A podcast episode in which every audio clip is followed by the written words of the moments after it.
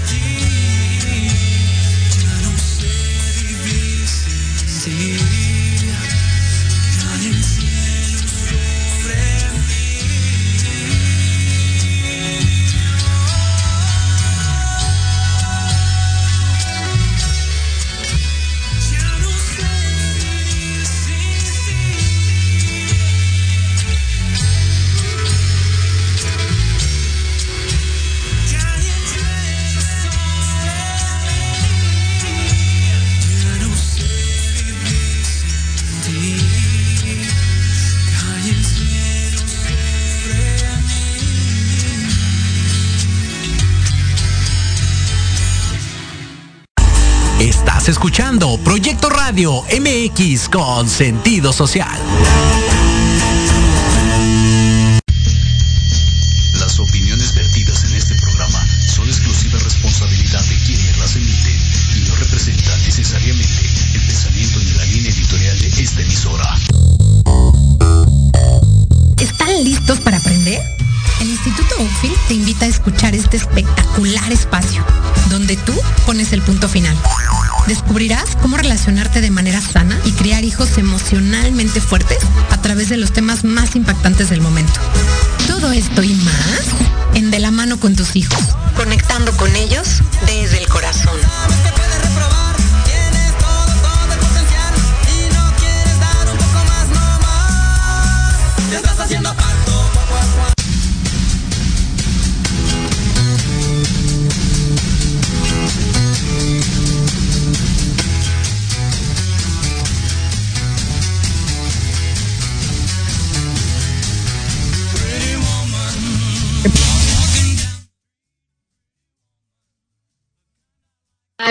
¿Cómo están el día de hoy, martes de quincena? Que a todos nos encanta. y oigan, la verdad es que hoy estoy Bueno, es que este mes estoy súper feliz. este mes he estado súper contenta de dedicarle todo el mes a hablar de cosas que parecieran solo de mujeres, pero la verdad es que no son cosas solo de mujeres, nos atañen a ambos sexos, pero me gusta mucho eh, poder conectarme con esta energía femenina que como ya lo vimos hace dos programas y el programa pasado también, eh, todos tenemos esta energía masculina y femenina, pero como de pronto estamos muy conectados en esta energía masculina de salir, trabajar, producir, estar en la rutina, en el día a día, en no descansar. Y, y, estos espacios de, de estos últimos martes, este es el tercer martes que le dedicamos a esta energía femenina fabulosa. El, sentarme aquí y conectar con estas mujeres maravillosas con las que la vida me ha puesto eh, a coincidir en el camino, me hace sentir afortunada, me hace sentir completa, contenta, sostenida, contenida. Ay, bueno, ¿qué puedo decir? Palo, bienvenida el día de hoy de nuevo. Gracias por de verdad dos días haberte dado el, tiempo de platicar conmigo y, que, nos, que nos escuchen estas mujeres y por qué no también estos hombres, porque la semana pasada había un hombre que me, generalmente no sé quién escucha, ¿no? Pero cuando me comentan ahí, pues sí puedo, puedo verlo y se me hace maravilloso que podamos tocar estas almas y estos corazones con, con estos temas que son de verdad tan profundos y sobre todo tan importantes para ir recuperando este terreno de equidad y de reconexión, en, nuestro caso con nosotras mismas, que tenemos muy abandonado con nuestros propios y maravillosos cuerpos. Entonces, Mil gracias por estar de nuevo aquí. Para los que no entraron hace 15 días, eh, pues conozco a Paloma en este camino de misticismo, de búsqueda de la espiritualidad y, llegué aquí a la Escuela Mística Andina donde la encontré y a partir de ahí no la suelto porque de verdad me da una paz y una alegría increíble saber que, estás ahí, el comunicarnos, el hablarnos, el chatear y, ahorita tenerte aquí es un privilegio, es un lujo, es un honor y, honro tu camino y estoy feliz de que estés acá, Palo. Muchas gracias, Ana. Yo también muy feliz, muy feliz cada vez que también hago conexión con México, que es un país que hace poquito conocí, pero que lo llevo en el corazón. Gracias por invitarme para charlar un rato.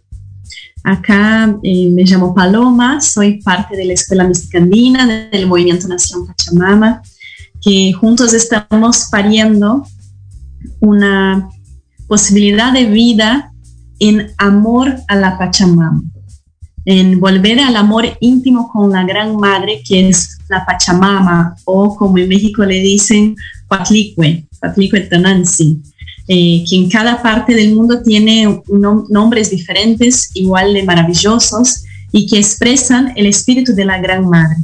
Volver a amar la Madre es un punto esencial para solucionar los conflictos que estamos viviendo, hacer las paces con lo femenino. Por eso es tan importante hablar sobre este tema y darse cuenta que no es una cuestión de hombre y mujer, es algo que quizás se expresa en la superficie, como una dualidad, incluso una lucha, pero es mucho más que eso. Es algo que si abrimos la perspectiva, veremos qué es lo que genera esta, este desequilibrio. Traje una, una partecita de un libro que me gusta mucho de Joconda Belli, una escritora de Nicaragua. Es un libro que se llama El infinito en la palma de la mano. Voy a leer una partecita y siento que es una buena introducción para lo que vamos a hablar. Me encanta. Ella se acercó al borde del agua y sus pies la llevaron primero abajo. El agua del río era limpia y entre las rocas brillaban las escamas de peces multicolores. Un pez grande y rojo, con la boca manchada de blanco y negro, nadaba con determinación hacia un recodo donde se divisaba agua quieta. Lo siguió. Subió sobre la piedra oscura que sobresalía encima del estanque y se sentó a observar el pez que se movía grácil en la profundidad sin alterar la placidez del agua. Un burbujeo ascendió súbito del fondo y un ojo salido de quién sabe dónde abrió sus párpados. La miró y al hacerlo le concedió ver a través de su tembloroso cristalino imágenes fascinantes y vertiginosas en las que ella mordía el higo y de ese minúsculo incidente brotaba una espiral gigantesca de hombres y mujeres efímeros y transparentes que se multiplicaban, se esparcían por paisajes magníficos, sus rostros iluminados con gestos y expresiones incontables, sus pieles reflejando desde el brillo de los troncos húmedos hasta el pétalo pálido de los rododendros. La historia se dijo, la había visto. Era eso lo que empezaría si ella comía la fruta. Elohim quería que ella decidiese si existiría o no todo aquello. Él no quería hacerse responsable. Quería que fuese ella quien asumiera la responsabilidad. Este es un libro escrito por Joconda, una mujer maravillosa que se las recomiendo, maravillosa poetisa y escritora de novelas. Y en este libro, El infinito en la palma de la mano, cuenta la historia de Adán y Eva desde el principio y hacia más adelante, pero con otra visión, que quizás sea, quizás, sea la visión original antes de ser modificada para servir a un interés capitalista. La cuestión es que mm, el peso que se ha puesto en las mujeres, y claro, en el protagonista de este programa de lo que vamos a hablar, el útero, sirve a una visión de mundo que permite la opresión y mm, el maltrato con la vida, que se expresa de infinitas formas, en árboles, en piedras, en ríos, en personas, en todo, absolutamente todo. El gran problema que tenemos hoy es la falta de amor, es la falta de cariño con nuestra madre. Y este punto que, mm, en que Eva muerde el fruto prohibido, quizás podemos ver como el comienzo de algo maravilloso, ¿no? Quizás el primer pecado no sea lo que nos condenó a vivir en este terrible caos, sino fue tratar de condenar este acto maravilloso de creación en que ella toma un higo, justo una fruta que tiene la misma forma de nuestro útero, y toma la decisión de crear algo salvaje, algo que va mucho más allá del jardín y dejar que el jardín se haga por todo, por todo lo que existe. Vivimos aún en el jardín, pero lo maculamos con nuestra percepción de mundo que lo transforma en un infierno porque lo tenemos adentro. Y no por casualidad, porque tener el infierno adentro hace con que se mantenga un, estado en la sociedad que mm, genera algo que ahora está muy de moda, ¿no? Mostrar en las series, en las películas, en los juegos. Somos zombies. Somos zombies y, y no vemos la maravilla del pecado, ¿no? De sentir la vida. ¿Qué es el pecado? El pecado es amar la vida es amar un paisaje, es poner los pies en el río, es sentir este placer que no viene de comprar, viene de conectarse con la Gran Madre, con Dios, con la vida. Vaya dato perturbador. Viene de sentir, ¿no? O sea, finalmente eh, conectarse y conectarse con, con la tierra, con la naturaleza de la cual somos parte y también conectarnos con el otro. Y de pronto, lo que dices, o sea, en este mundo capitalista, hemos olvidado eso, ¿no? Finalmente fue con lo que empecé. O sea, estamos corriendo, estamos viendo, estamos haciendo, as, as, as, as, as, y de pronto no hay tiempo para, para detenernos y mirarnos y sentir nuestros cuerpos y ver nuestros cuerpos. Y para empezar, o sea, ¿quién, quién puso, eh, la, otra vez no me acuerdo con quién era, que hablábamos justamente como de este, esta, esta historia de Adán y Eva, y que decíamos qué diferente hubiera sido si Adán hubiera dicho, oye, no, pues yo también contribuí, ¿no?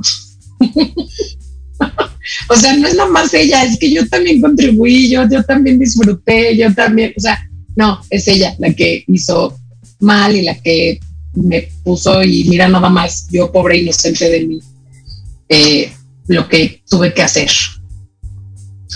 Si volvemos a la raíz mismo de las escrituras, nos daremos cuenta que no dice lo que hoy día se transformó en este arquetipo, ¿no? Este mito, que lo repetimos todo el tiempo, aún las personas que pensamos que estamos alejados de eso, que no leemos la Biblia o no vamos a la iglesia, no tiene que ver con solo un dogma, sino que es algo que se ha infiltrado en toda la sociedad y va mucho más allá de, de religión, mucho más allá de una visión. Es algo que está presente en toda la sociedad porque es necesario alejarse de este poder femenino creador, salvaje, que tome el higo, lo come y lo disfruta y quizás sí incita a los demás a hacerlo, pero me parece que esto es maravilloso. Y este es el mismo poder que tenemos en el útero, ¿no? Que las mujeres tenemos en este órgano físico y energético también, que está ahí presente y si estuviera despierto, seguramente no estaríamos viviendo es con esta sociedad, la manera que estamos viviendo, con tanta injusticia, con tanto falta de dignidad, porque a partir de este órgano, de donde surgen los bebés, imagínate, si podemos hacer bebés, si podemos Vida. hacer un ser completo, que después de 20 años es un adulto, una persona que piensa, que hace, que crea, que genera situaciones, todo lo que podemos hacer más allá de eso, más allá de, de sí tener bebés, lo que es maravilloso, a mí me encanta tener bebés, si pudiera tenía muchos más, pero más allá de eso, crear el poder creador y el poder que abraza, ¿no? Porque la mujer sí o sí trae el poder de abrazar, de amar, de educar, pero con amor, de mm, ver las situaciones y actuar de una forma diferente que hace la energía masculina. Y para eso existen las dos energías, para que pueda haber dualidad y luego, desde esa dualidad, generar la unidad, que no viene de la negación de estas dos dualidades, sino que viene de la comunión, de la unión de estas dos dualidades y que generan un, un punto de unión, de amor verdadero. Las mujeres tenemos este órgano que ya de por sí, viéndolo biológicamente, los ciclos que vivimos, está totalmente conectado y lo expresa cómo vive Pachamama, cómo vive la Tierra, cómo vive nuestro planeta. La cuestión para mí muy importante de darnos cuenta es cuando nos hicieron esconder la menstruación, esto está directamente conectado con ignorar los ritmos de las estaciones. Está directamente conectado con no darse cuenta que una parte del planeta tiene una estación, otro tiene otra, generan diferentes situaciones y que no podemos ignorarlo. No podemos querer generar eh, situaciones artificiales sin generar esto que estamos viviendo ahora. Desequilibrio, ¿no? Un desequilibrio. El mismo desequilibrio que sí también se genera en el cuerpo de las mujeres y en la manera que nos relacionamos entre todos. La humanidad nosotros, seres humanos, cómo nos relacionamos y cómo nos relacionamos con la propia vida. Por eso es interesante hablar de lo femenino, no solo para que no es una cuestión de mujeres, no es solo una cuestión de mujeres que se empoderan y toman espacios. Claro, eso es importante, pero eso es un punto muy chiquitito frente a todo lo que tenemos que enfrentar. Necesitamos generar un cambio en la manera que nos relacionamos con el poder femenino de la vida, que se expresa en el útero. El útero que cuando menstrua no se puede hablar del tema, que tenemos que esconderlo, que es algo feo. La mujer que cuando se embaraza eh, también, obviamente no lo va a esconder porque sería imposible, pero seguir manteniendo un ritmo que es totalmente controversial con lo que está viviendo. La falta de, oportunidades para una mujer que tiene un bebé. ¿Cómo crecen los chicos cuando, no? ¿Cómo nacen? ¿Cómo nacen? ¿Cómo, sí. ¿Cómo vive una mujer cuando deja de menstruar? Eso todavía más tabú todavía. No se habla de este tema, ¿no? ¿Qué pasa con una mujer que está dejando de menstruar y está pasando para una nueva fase? Y claro, todo lo que está alrededor de esto, pero que no es una situación apenas de las mujeres, es algo que no por casualidad se ha transformado en algo feo, en algo que tenemos que esconder, en algo que es malo, ¿no? El pecado original que nos dejó todos en esta situación y es no ver que justo este pecado original, ¿no? Entre comillas, es lo que generó toda la belleza que tenemos, es despertar, fue como una toma de conciencia, ¿no? Si queremos verlo de otra manera. Y eso también nos genera una especie de infierno porque nos damos cuenta que estamos hechos de luz y sombras y eso no está mal. Eso es exactamente como la Pachamama nos ha creado, día y noche, ¿no? Atardecer, em, amanecer, mediodía, la noche, la luna negra, la luna llena, somos, nos hicimos parte de la existencia. Claro que eso no es estar todo el tiempo volando como ángeles, somos parte de la tierra, somos tierra con, con luz también, ¿no? Como hablamos en el programa del, del día primero, la unión de la existencia y de la conciencia. Y yo siento que el punto esencial de ver cuando hablamos de lo femenino es darse cuenta que no es solo cuestión de las mujeres, sino que es algo que hace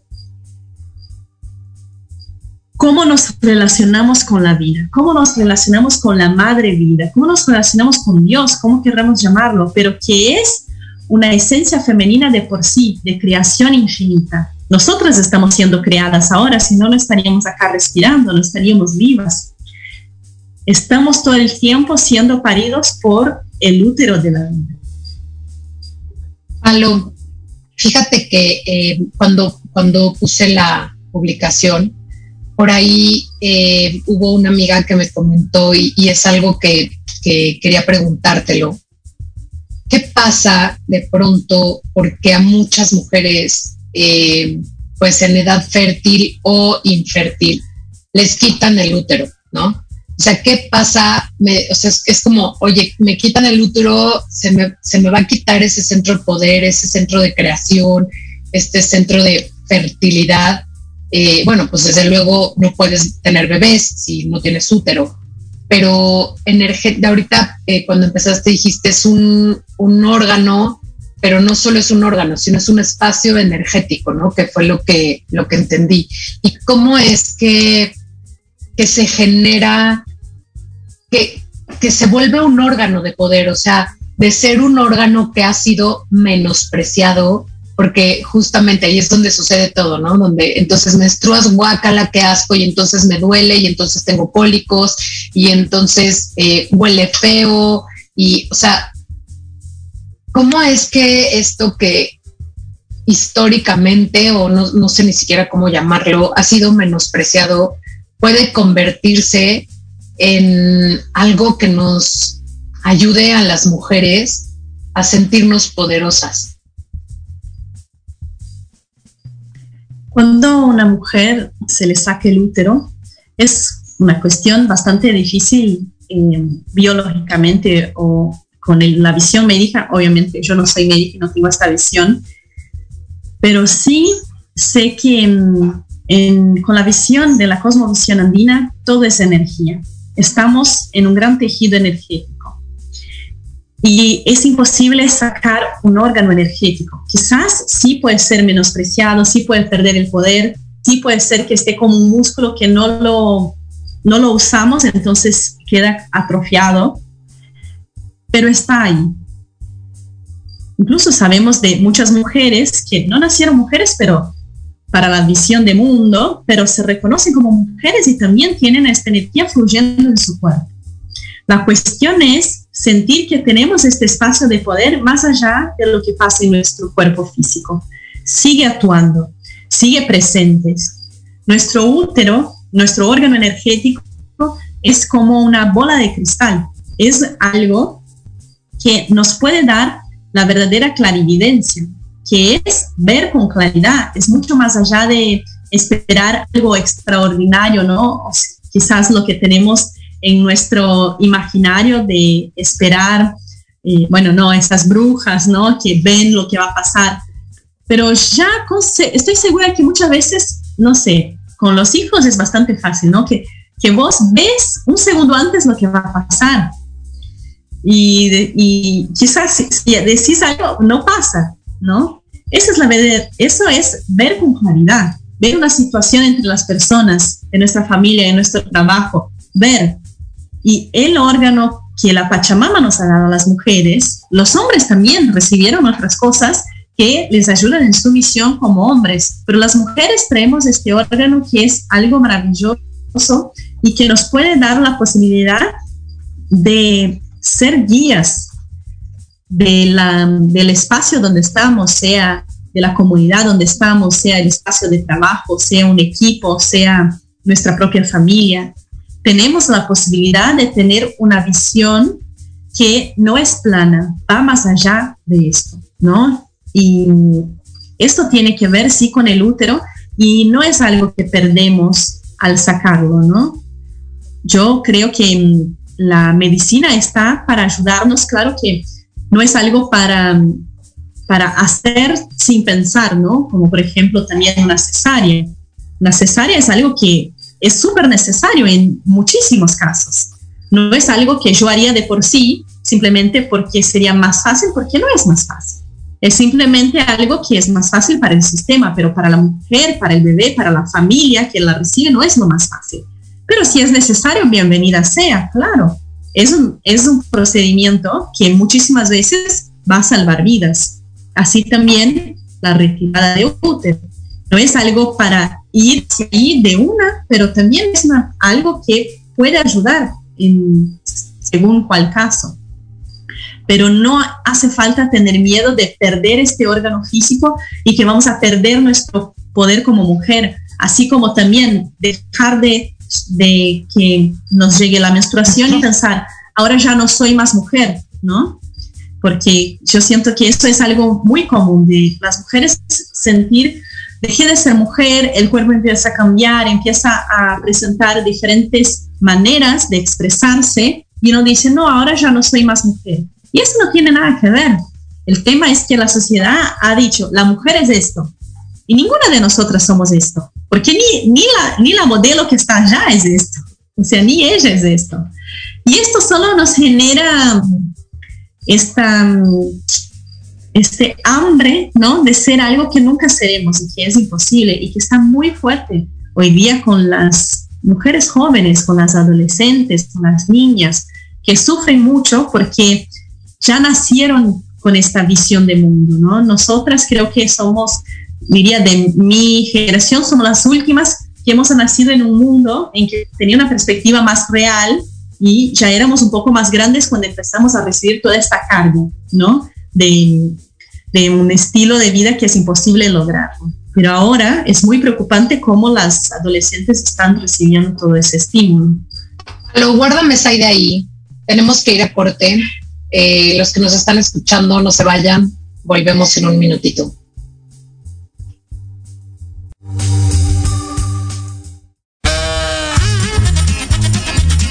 Oye, oye, Oye, ¿a dónde vas? ¿Quién, yo? Vamos a un corte rapidísimo y regresamos. Se va a poner interesante. Quédate en casa y escucha la programación de Proyecto Radio MX con sentido social. ¡Uh, la, la chulada!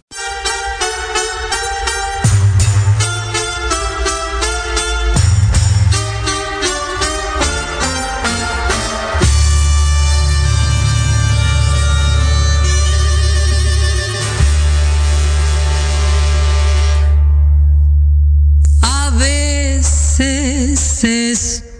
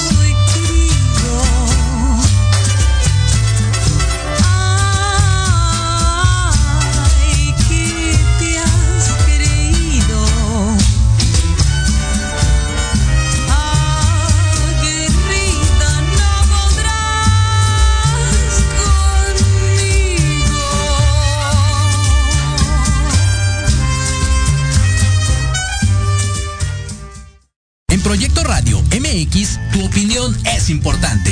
Envíanos un mensaje de voz vía WhatsApp al 55 64 18 82 80 con tu nombre y lugar de donde nos escuchas. Recuerda 55 64 18 82 80. Ahora te toca hablar a ti.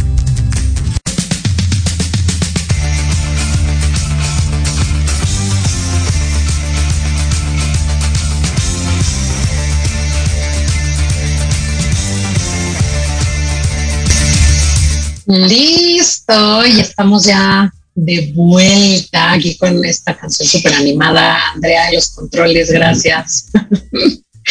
Palo, eh, hablabas hace ratito de cómo pues nuestras niñas, nuestras adolescentes, ya, y bueno, nuestras y nuestros también, ¿no? O sea, porque de pronto este es, eh, yo siempre les digo a los chavos, ahora eres parte del problema y eres parte de la solución, y mientras seas ignorante, de estos temas, pues sigue siendo parte del problema, no importa si eres hombre o mujer.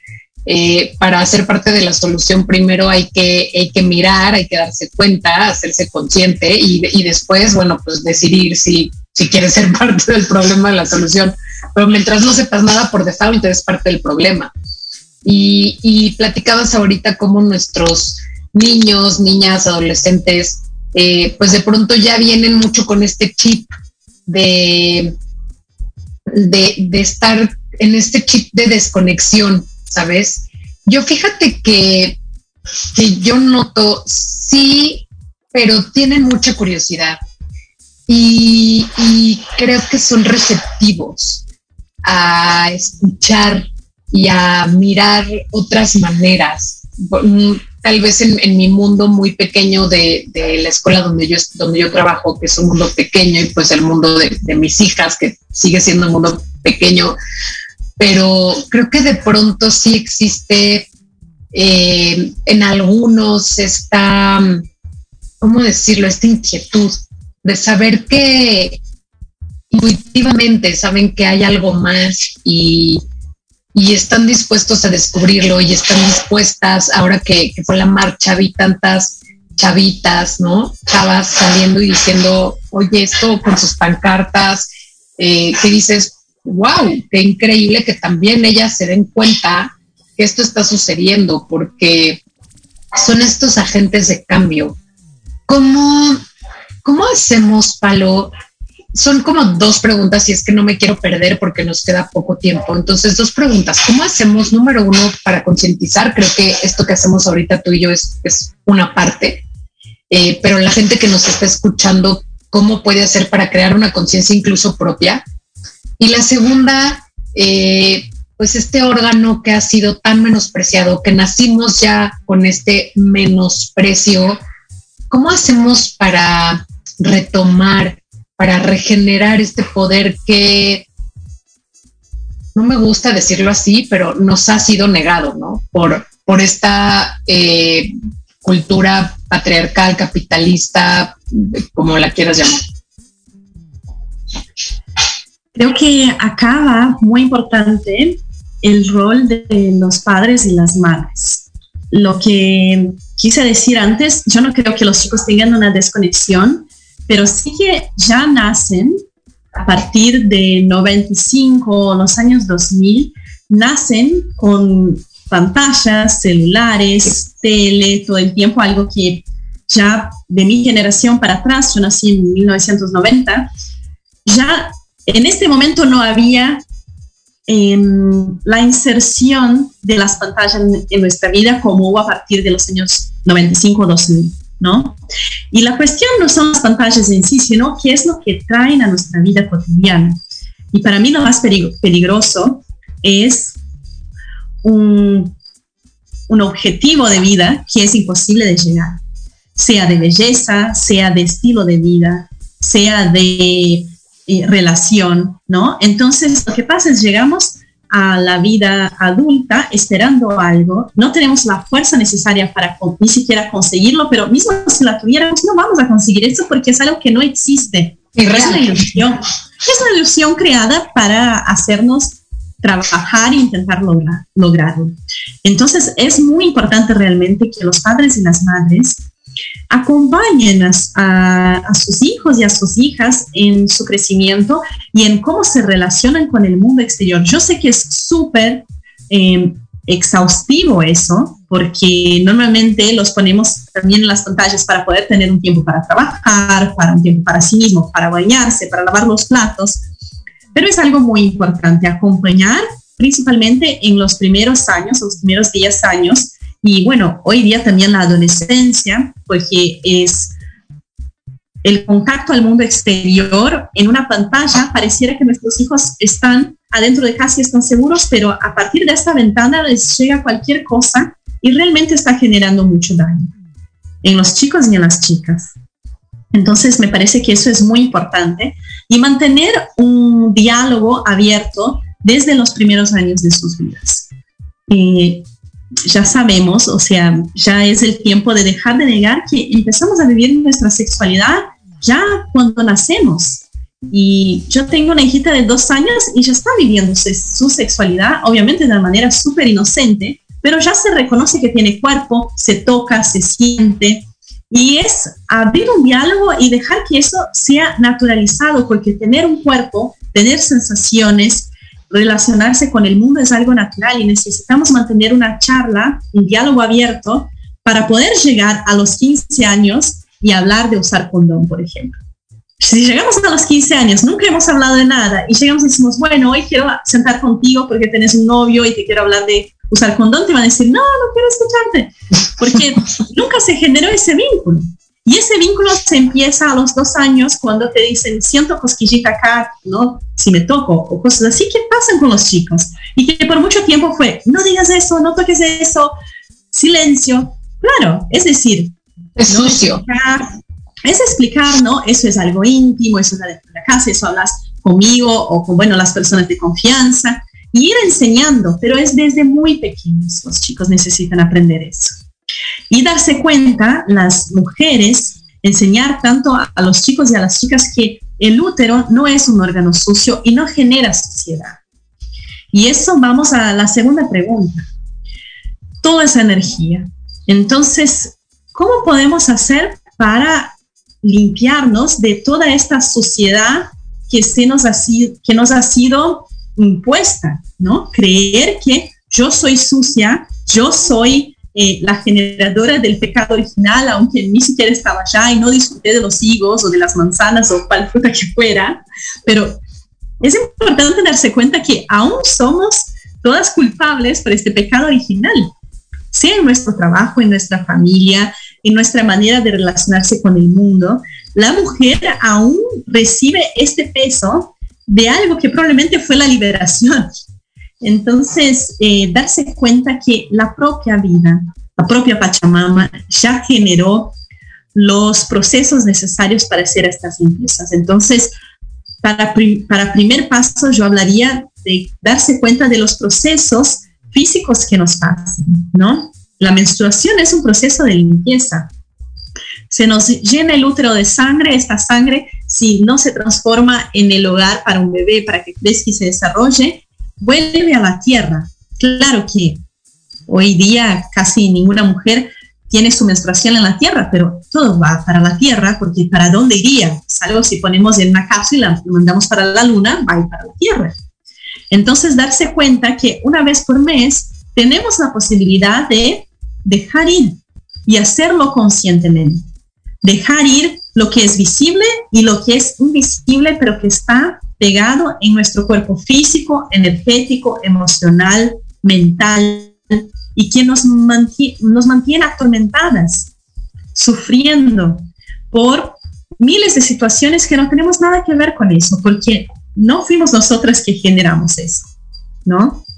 Entonces, primer paso, saber que la menstruación es un proceso natural de limpia de nuestro cuerpo y saber que en este momento estamos entregando nuestra sombra, ¿no? La sangre es una parte oscura, es como la tierra. Estamos entregando la sombra, que no es algo feo, no es algo malo, sino que es algo fértil, es algo maravilloso. Por eso, poner la sangre de la menstruación en las plantas les hace también, porque está llena de vida, llena de fertilidad. Y eso es la energía densa, ¿no? Por eso necesitamos tierra negra tierra densa para plantar. Si no, no nacen las flores, no nacen las plantas, si no tienen densidad. Entonces es algo maravilloso, no es algo feo. Después las mujeres que terminan su menstruación y, dejan de hacer este proceso, también es algo maravilloso porque dejan este ciclo que es tan altibajo, tan montaña rusa, ¿no? Que vivimos de sentirme plena, sentirme horrible, eh, que es parte, y llevarlo, dejar con que suba esta energía hacia, em, hacia arriba, hacia la cabeza, hacia la visión. Cuando una mujer se transforma en una abuela, en una mujer sabia, deja de perder energía en subir y bajar para poder también otorgar visión no solo para ella, sino para todos los que están alrededor. Vamos al baño, comemos comida, energía refinada, la digerimos y todo lo que no se transforma en energía vuelve a la tierra de nuevo, porque cuando vamos al baño todo eso vuelve a la tierra de una manera o de otra. Eso también es un proceso de limpia. Empiezo por eso, para que nos podamos dar cuenta que una limpia energética puede ser algo muy sencillo y es algo que ya hacemos todos los días. Después, si estamos buscando recetas así a la abuela, ¿no? Porque, bueno, yo tengo a mi abuela y ella siempre me enseñó todas estas limpias que después las reví en el camino del misticismo andino. El romero es una planta que las abuelas saben que es lo que decimos un detergente psíquico, ¿no? Es como poner detergente en la esponja y lavar los platos. El romero tiene, esta planta tiene un espíritu purificador. Por eso las abuelas nos decían de hacer un té de romero y lavar del cuello para abajo, porque limpia, purifica. Y realmente cuando uno experimenta un baño de romero, siente que estás más leve después.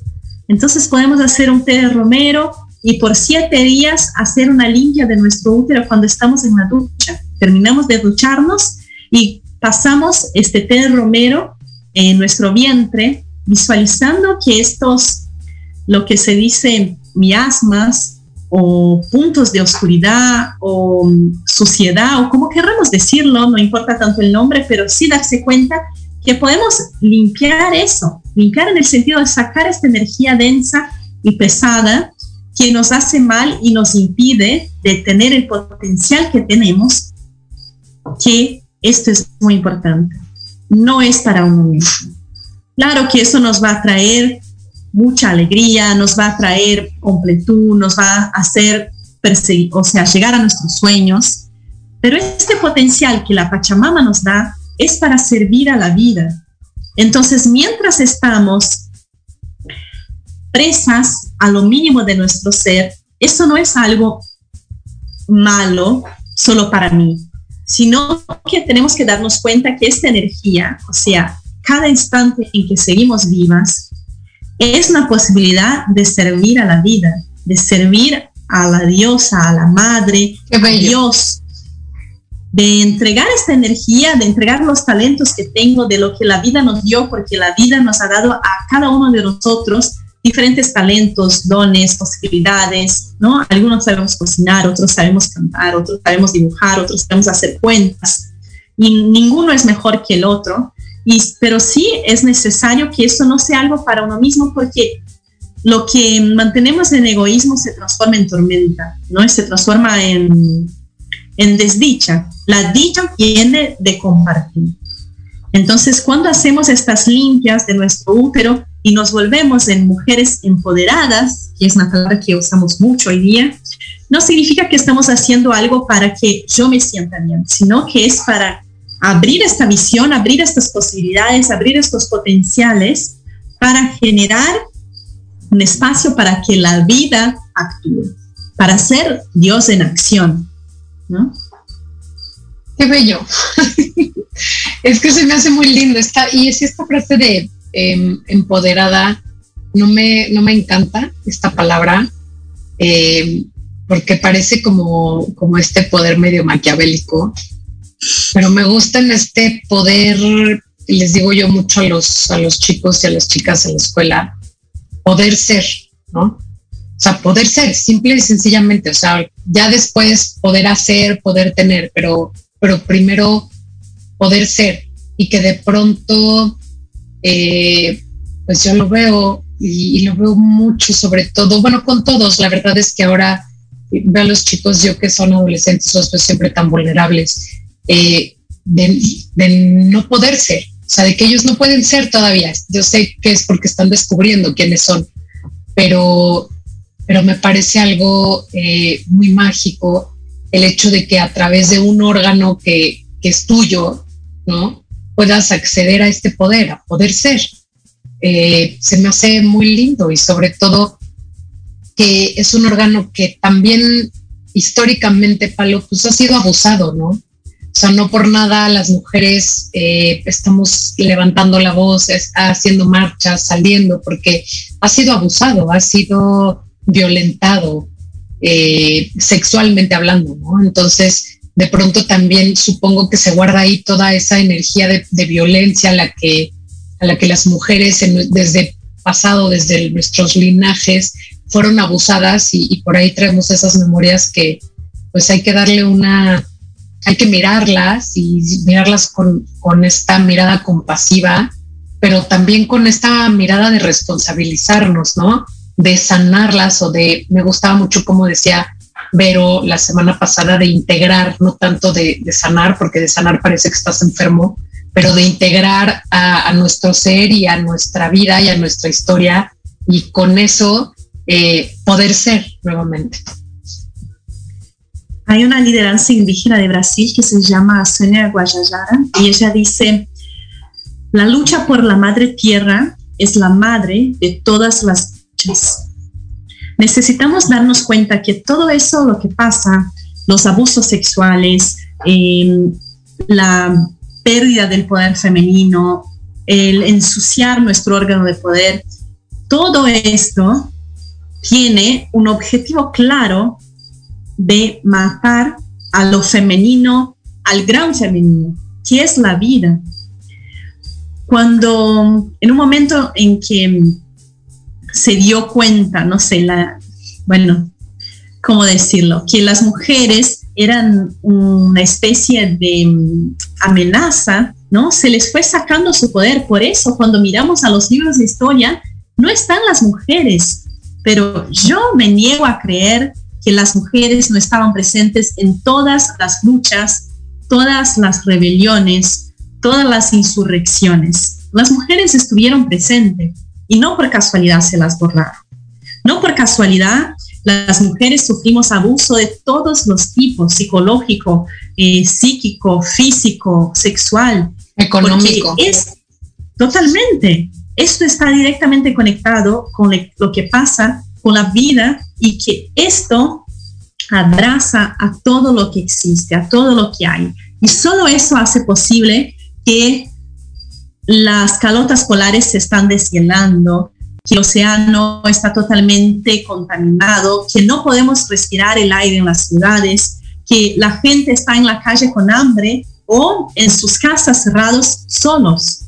Todas estas situaciones críticas que parecieran que están eh, separadas es toda una misma situación.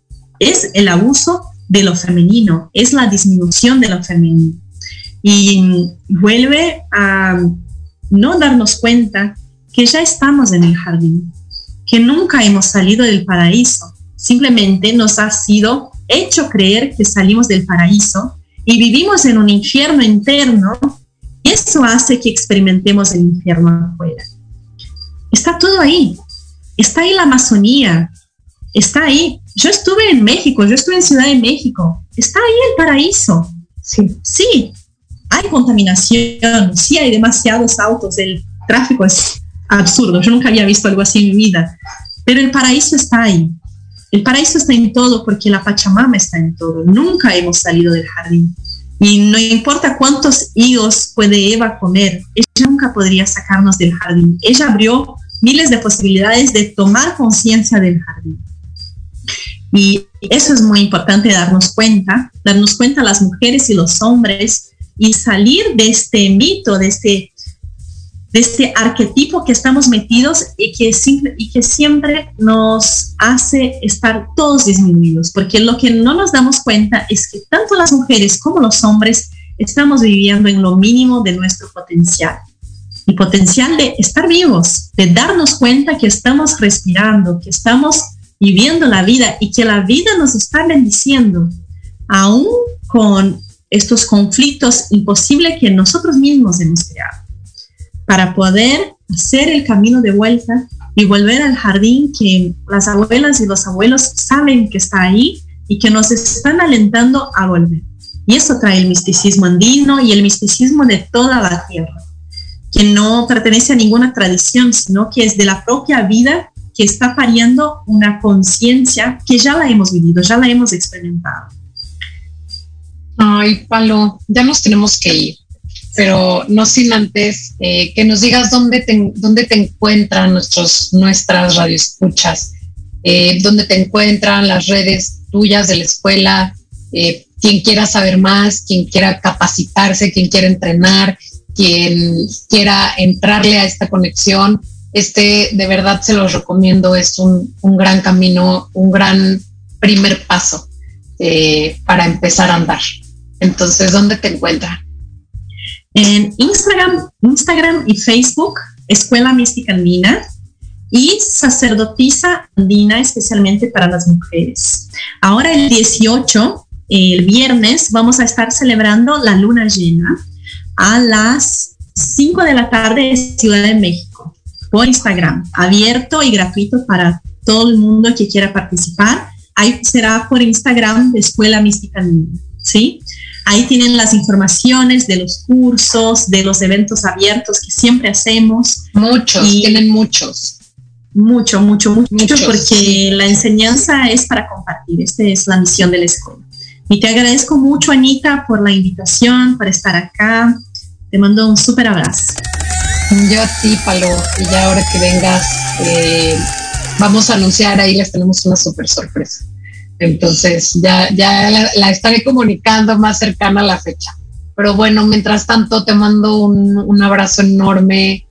Eh, como siempre, me fascina escucharte, me, me este, ¿cómo se me van luego las palabras, ya ves que se me olvidan las palabras de pronto, pero ¿cómo decirlo? Me, se me vienen luego en inglés, enlightenment, o sea, ¿no? Siempre me abres, me, sí, me ilustras, me ilustras mucho y, y me gusta mucho escucharte y siempre es inmensamente inspirador.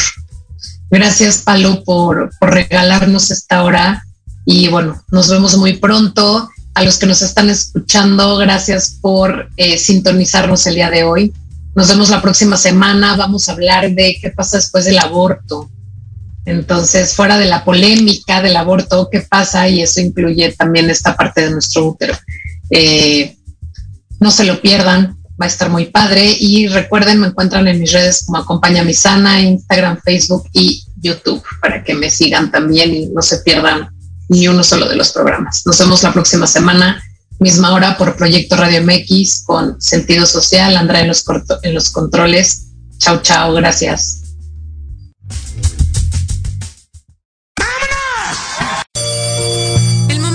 pedirnos ha llegado. Pero los esperamos la próxima semana en punto de las 7 pm. Recuerden seguirme en mis redes sociales para más contenido. Me encuentran en YouTube, Facebook e Instagram como Acompaña Mi Sana. El programa fue patrocinado por el Instituto UFI, la mejor opción para el desarrollo académico y emocional de tus hijos.